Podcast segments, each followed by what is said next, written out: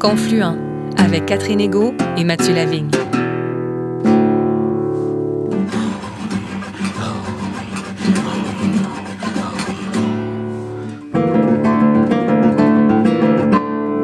Bonjour Catherine. Bonjour Mathieu. Nous recevons cette semaine Pierre Rousseau, grand spécialiste du droit canadien, mais aussi des traditions juridiques autochtones. Avocat procureur de la Couronne pendant plus de 30 ans, Pierre Rousseau a travaillé de longues années dans les communautés des Premières Nations et dans les communautés inuites du Nord canadien, non seulement dans le cadre du système judiciaire pénal du Canada, mais aussi dans le contexte des approches traditionnelles de règlement des différends des communautés autochtones. Aujourd'hui retraité, il est maintenant coopérant international en Amérique latine et en Haïti dans les domaines de la gouvernance autochtone, du droit pénal et des droits de la personne. En 2019, Pierre Rousseau faisait paraître aux presses de l'Université Laval son premier livre, intitulé Une justice coloniale, le système juridique canadien et les autochtones, témoignage d'un procureur de la couronne dans l'Arctique canadien. Dans ce livre, il explique l'échec complet du système judiciaire canadien à l'égard des peuples autochtones. Il dénonce aussi le colonialisme judiciaire canadien qui ne réduit pas la criminalité, mais ne fait au contraire qu'accentuer la récidive et intensifier les souffrances dans les communautés autochtones. Toujours aux presses de l'Université Laval, Pierre Rousseau vient tout récemment de faire paraître Une véritable justice équitable, décolonisée, par et pour les peuples autochtones, un livre qui propose des pistes de réflexion et des solutions pour décoloniser la justice au Canada. Pour éclairer son propos, l'auteur explore notamment les traditions juridiques de plusieurs nations autochtones, des traditions anciennes mais parfaitement arrimées aux réalités actuelles. Soulignant qu'il a beaucoup plus appris de la justice dans les communautés autochtones que sur les bancs de la faculté, Pierre Rousseau préconise un pluralisme juridique qui rétablirait l'autonomie des peuples autochtones en matière de droit.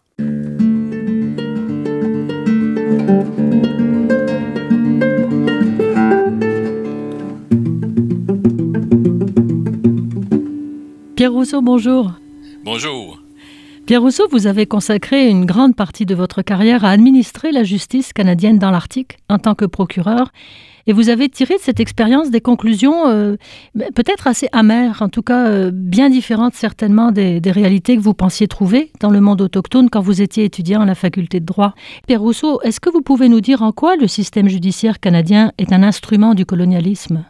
D'abord, je voudrais vous dire que je ne suis pas autochtone, je suis euh, québécois francophone qui a cru, euh, lorsque j'ai été admis au barreau en 1974, que le système juridique canadien était un des meilleurs au monde. Hmm. Avec le temps, je me suis rendu compte que c'était un échec en milieu autochtone, mais cela a pris plusieurs années, je dirais quelques décennies même. Ce qui m'a le plus marqué, c'était la, la, souffrance euh, des gens dans les communautés quand nous y allions euh, avec la cour itinérante. Mhm. C'est ce qui m'a fait jongler, si on veut, à pourquoi tant de souffrance, pourquoi en tant que système judiciaire, on peut pas réduire la violence dans les communautés parce que il faut savoir que dans les territoires du Nord-Ouest, à l'époque, maintenant au Nunavut et dans les territoires du Nord-Ouest, les incidents violents sont beaucoup plus nombreux que dans le sud du pays. On parle de presque dix fois les statistiques. Hmm. Donc, euh, c'est évident pour moi, euh, quand j'étais là, euh, que le système ne fonctionnait pas. S'il avait fonctionné, bon, on aurait vu une réduction de la violence avec les années. Et puis, comme directeur des poursuites criminelles dans les territoires du Nord-Ouest à l'époque, euh, j'avais la chance de travailler avec ce qu'on appelle des parajuristes. C'était euh, des femmes autochtones qui euh, faisaient le pont entre notre bureau et les communautés, les victimes, les témoins. Et je leur ai demandé, selon vous, qu'est-ce qui fait que le système ne fonctionne pas? Mm-hmm. où est-ce que ça accroche? Dans les années 90, il y avait la Commission royale sur les peuples autochtones. D'autres commissions avant ça avaient dit que le système canadien était un échec, sauf que on disait pas pourquoi. Puis moi, je voulais savoir pourquoi, c'est où qui était le problème. C'est ce qui euh, m'a amené à écrire le premier livre, mm-hmm. Une justice coloniale. C'est là où, en deux ans, on a pu décortiquer, on a pu analyser euh, le système, puis on a pu voir où était le conflit entre ce que nous faisions et euh, la culture des peuples, les cultures des peuples autochtones avec lesquels on travaillait. Et ils sont où ces points de conflit-là, ces incompatibilités-là entre les, les traditions autochtones et le système judiciaire canadien? Il y en a énormément. Euh, en fait, c'est une question de société. Notre communauté euro-canadienne a tendance à être plus individualiste. Mm-hmm. On appelle ça une société à, contexte faible, alors que les sociétés autochtones sont à contexte élevé ou au contexte. L'approche est complètement différente. Je vais vous donner des exemples, mais il y en a mm-hmm. tellement. Le fait que le système judiciaire soit contradictoire. Ça va à l'encontre des cultures autochtones. Pouvez-vous euh, définir, pardon, le, le, le, principe du système contradictoire? Alors, c'est le fait qu'il y a un juge, qui est une personne indépendante et impartiale, qui va arbitrer ou qui va mhm. décider entre deux parties qui sont en conflit. En matière pénale, on a d'un côté, on a le procureur du ministère public, euh, qu'on appelle souvent le procureur de la couronne, surtout euh, hors Québec, et de l'autre côté, on a l'avocat de la défense. Et les deux sont en conflit les deux ont le, devoir de démontrer leur cause. Évidemment, le, fardeau de la preuve incombe au poursuivant, mhm. mais la défense, euh, elle, euh, son rôle, c'est de soulever un doute raisonnable, donc d'attaquer la preuve de la poursuite. C'est ce qui fait que c'est contradictoire. On est en conflit. Alors que chez les Autochtones, on ne peut pas résoudre des problèmes par le conflit. C'est contre-intuitif, c'est contre la culture. Au contraire, quand on veut résoudre un problème, on fait ça d'une manière collective, on fait ça d'une manière, comment je dirais, avec un peu d'empathie. Souvent, on entend parler du cercle, le cercle mm-hmm. de guérison. On va tenter de trouver une solution pour rétablir l'harmonie dans la communauté, réparer les, les torts causés pour que le, conflit soit euh, réglé, qu'on n'en parle plus. Est-ce que euh, ça veut dire qu'il n'y a pas de notion de punition, par exemple? Bon, évidemment, les, traditions autochtones sont très diverses, puis vous en avez vu même euh, en dehors du, Canada, en Amérique latine et puis au Groenland, mais est-ce que globalement, ce serait un trait des traditions juridiques autochtones de, ne pas reposer sur le châtiment?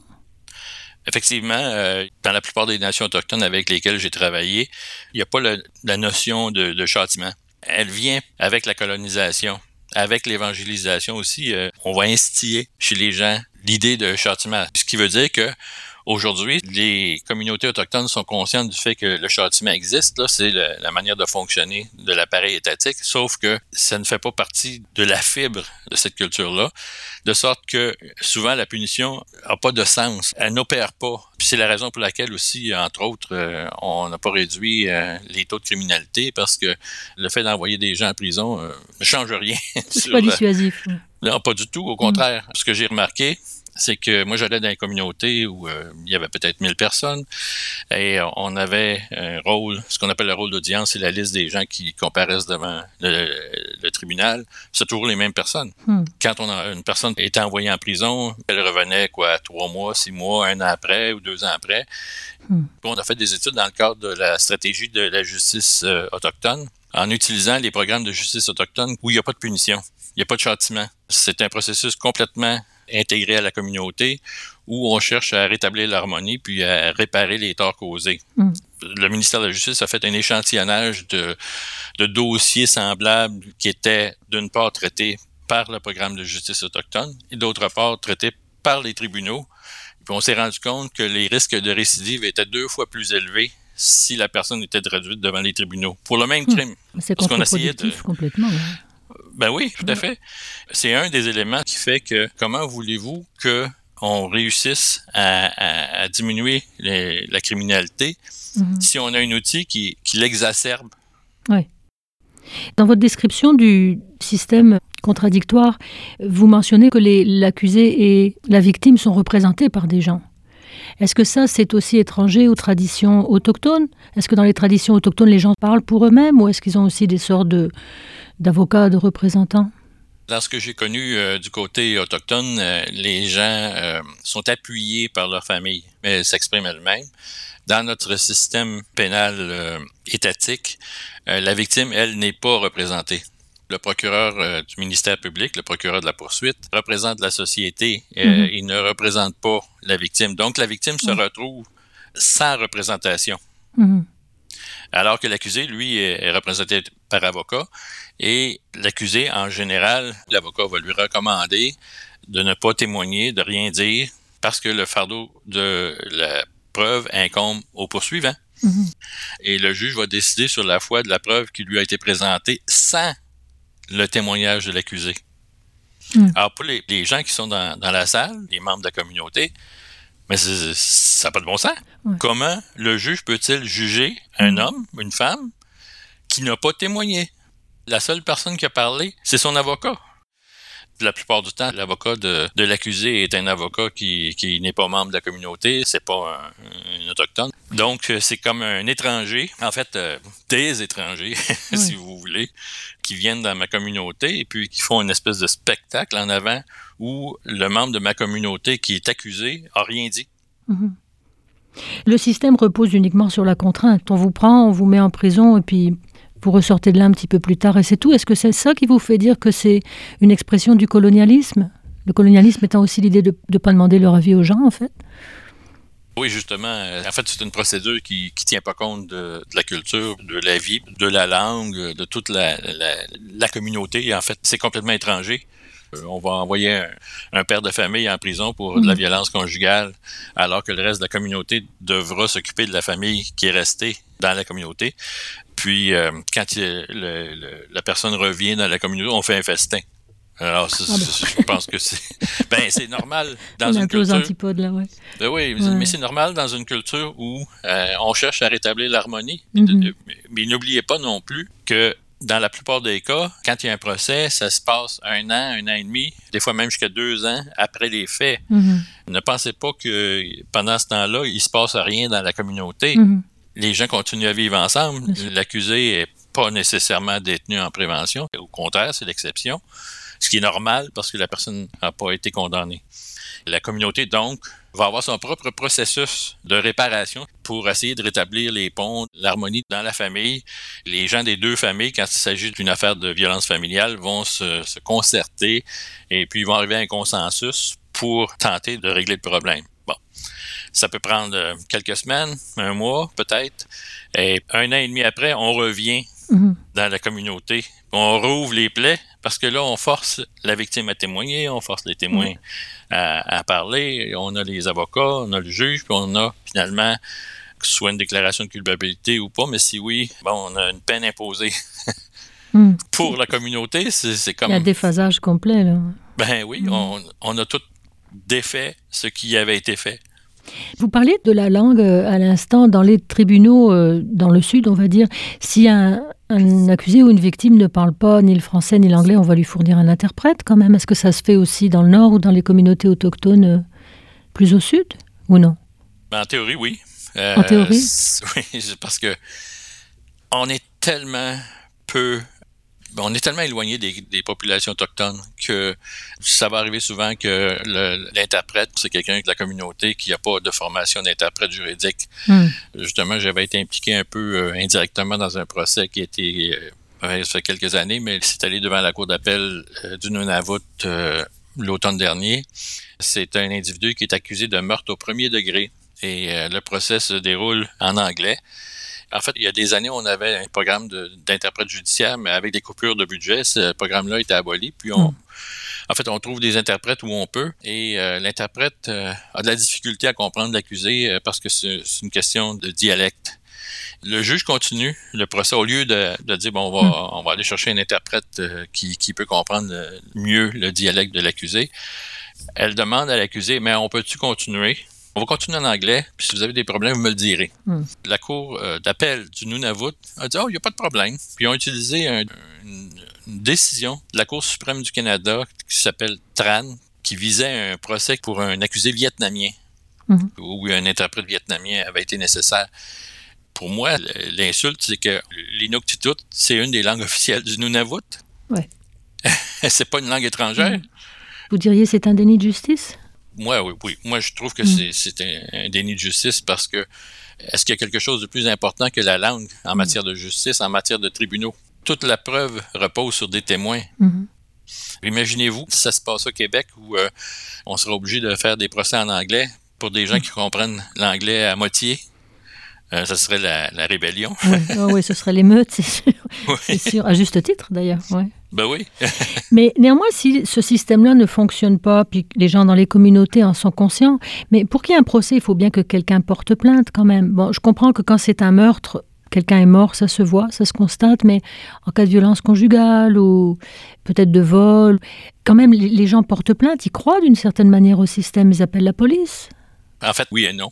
Non, ils ne croient pas au système, sauf que avec le colonialisme dans les communautés autochtones, par exemple, chez les Inuits, on parle de fin des années 50 à peu près. Euh, on a sédentarisé les Inuits dans des communautés plus grosses, là, où Mhm. on a établi euh, le magasin de l'abbé du Thon, la Mhm. police et, et puis euh, le, le prêtre.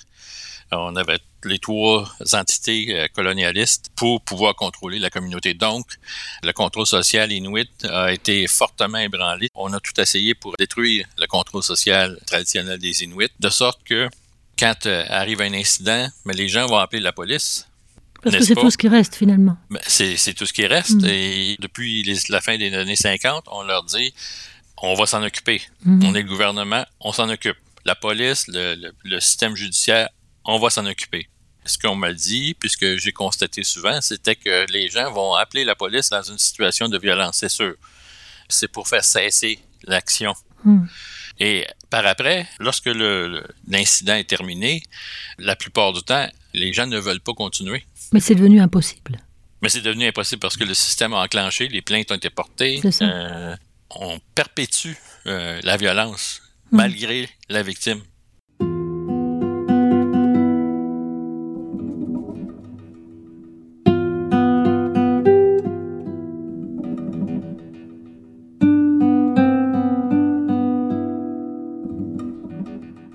Est-ce que vous avez connaissance dans les communautés autochtones, bon, soit inuites ou soit Premières Nations, de communautés qui reprennent en main leur justice, c'est-à-dire qui disent on va renouer avec des structures anciennes ou peut-être les remettre au goût du jour?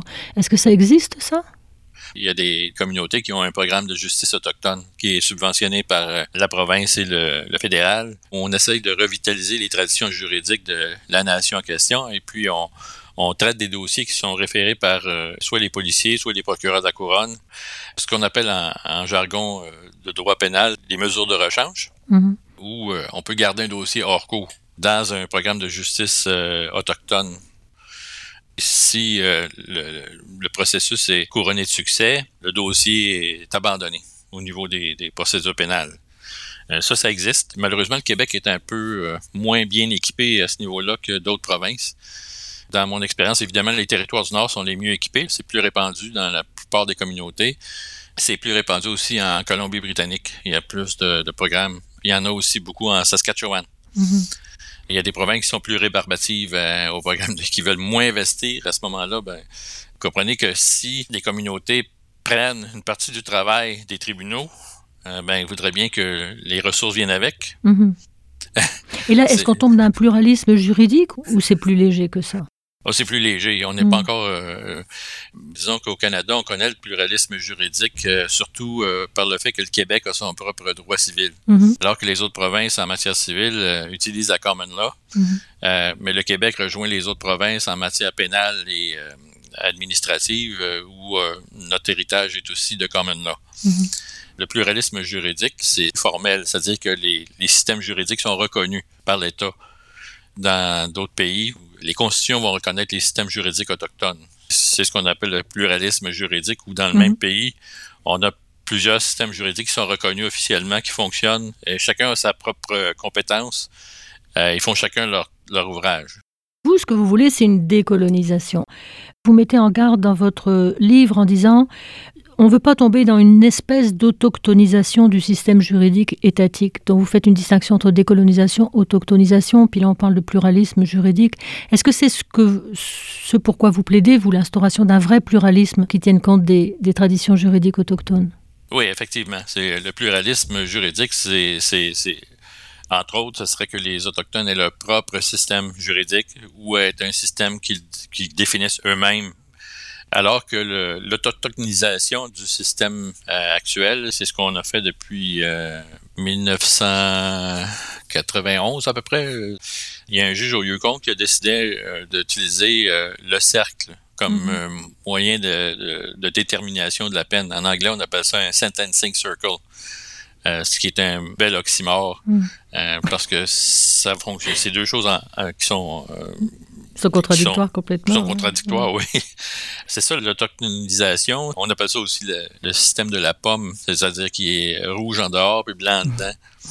Et c'est le système qui prend des couleurs autochtones Par exemple, la Cour de justice du Nunavut, les juges portent une espèce de, bandeau en peau de phoque. Hein. Hmm. Ça, c'est, l'extérieur. Mais il hmm. fonctionne comme n'importe quel autre tribunal canadien sans aucune modification.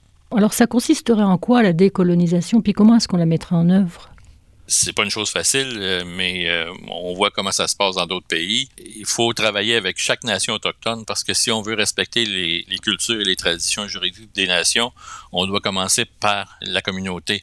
Autrement dit, ce serait que les communautés redéfinissent leurs traditions juridiques, redéfinissent leur système de, règlement des différends, des conflits, et qu'elle en informe l'État. Donc, c'est du bas en haut, au lieu d'être l'État qui, euh, ce qu'on appelle la reconnaissance, c'est l'État qui dit, bon, moi, je trouve que telle nation, les Nishka, oui, on va faire un traité, on va imposer des balises, et puis on va vous reconnaître. Ça, c'est hmm. de haut en bas. C'est ça qui est typique de, l'État, c'est que dans l'accord de revendication territoriale des Nishka, on crée un tribunal Nishga à l'image de la Cour provinciale de Colombie-Britannique. Hmm. Tel quel. oui, ouais, ça, c'est pas la décolonisation.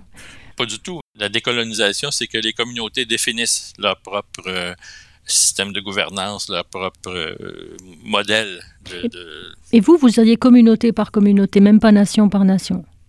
Ça dépend des communautés, ça dépend des nations. Les nations peuvent euh, choisir de travailler ensemble et de, définir leur propre système ou pas de système. On a tendance, nous, euh, les gens de la, culture euh, dominante, c'est de, penser en termes de système, mais chez les Inuits, euh, il n'y a pas nécessairement de système comme tel. C'est une culture orale où la communauté agit ensemble. J'ai vu la même chose aussi en, Amérique latine. Il n'y a pas de procédure et puis de mm. choses comme ça. Ça devient communautaire. Et il n'y a pas nécessairement de système qui va sortir de cette décolonisation.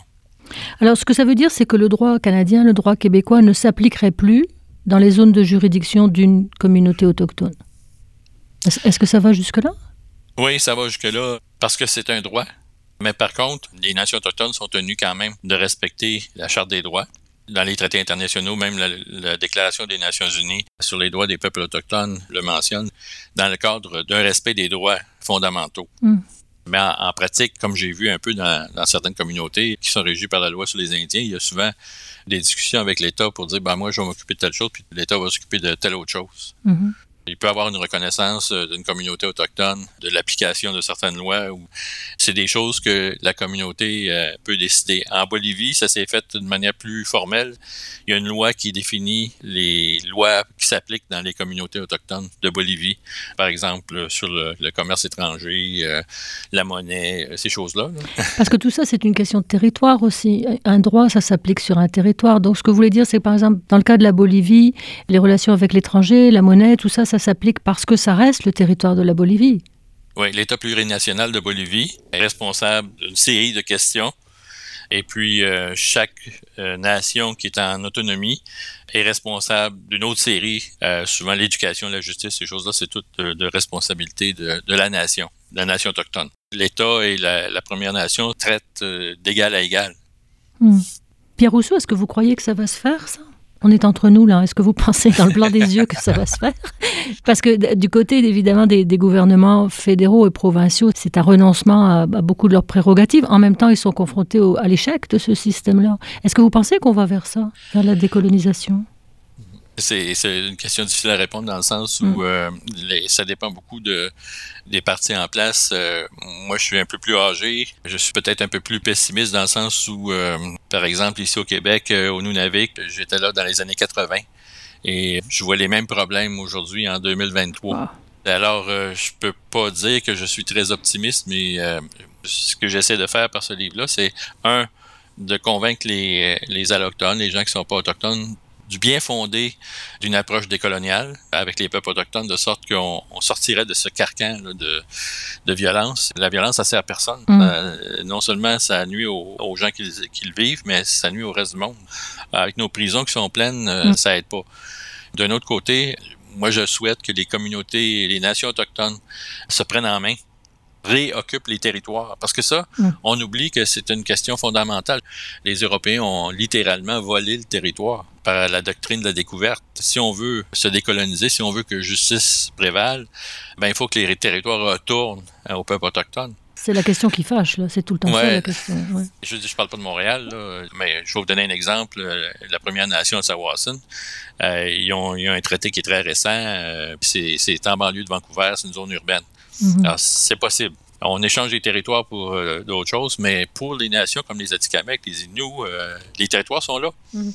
Il faut retourner les territoires parce que ça, c'est le fondement de toute la, culture autochtone. Il y, a, une intégration au territoire qui est, qui est essentielle beaucoup de monde se plaignent que ça coûte cher, les, réserves et tout ça. Ben oui, mais notre richesse, ça vient justement des territoires autochtones. Mm. Vous, quand vous dites retourner les territoires, c'est pas seulement au niveau juridique et judiciaire, c'est au niveau économique, politique oui, au niveau administration, au niveau mm. euh, gestion, au niveau, euh, oui, euh, au niveau gouvernance. Mm-hmm. On peut faire des partenariats. Pendant 150 ans, au Québec, en Nouvelle-France, on était des partenaires, on était des alliés. Mm pourquoi? Depuis la session de Nouvelle-France, on est devenu un peu des, adversaires. Il faut qu'on retourne au moment des alliances. Hmm. C'est un partenariat entre la société québécoise et les, nations autochtones qui ferait qu'on pourrait sortir du, carcan colonialiste. Pierre Rousseau, je vous remercie infiniment. C'était très éclairant. Je rappelle que votre livre s'intitule Une véritable justice équitable décolonisée par et pour les peuples autochtones et que ça vient juste de paraître début 2023 aux presses de l'Université Laval. Merci Pierre Rousseau. Ben, c'est moi qui vous remercie euh, d'en parler, puis je souhaite qu'on en parle beaucoup plus dans les prochaines années. Ah oui, c'est une lecture extrêmement déstabilisante, mais ça, ça nous fait vraiment voir le, la question sous un autre jour. Merci. C'est moi qui vous remercie.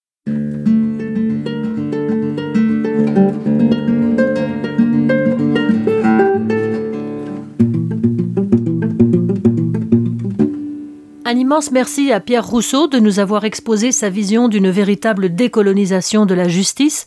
Merci également à Valérian Fournier à la régie. Confluent est porté par Mission Chez nous, organisme de solidarité chrétienne avec les premiers peuples. Vous trouverez notre site web à l'adresse suivante www.missioncheznous.com. Rendez-vous la semaine prochaine pour un autre Confluent. D'ici là, nous vous souhaitons de belles découvertes sur les ondes de Radio VM et de Radio Galilée. À la semaine prochaine.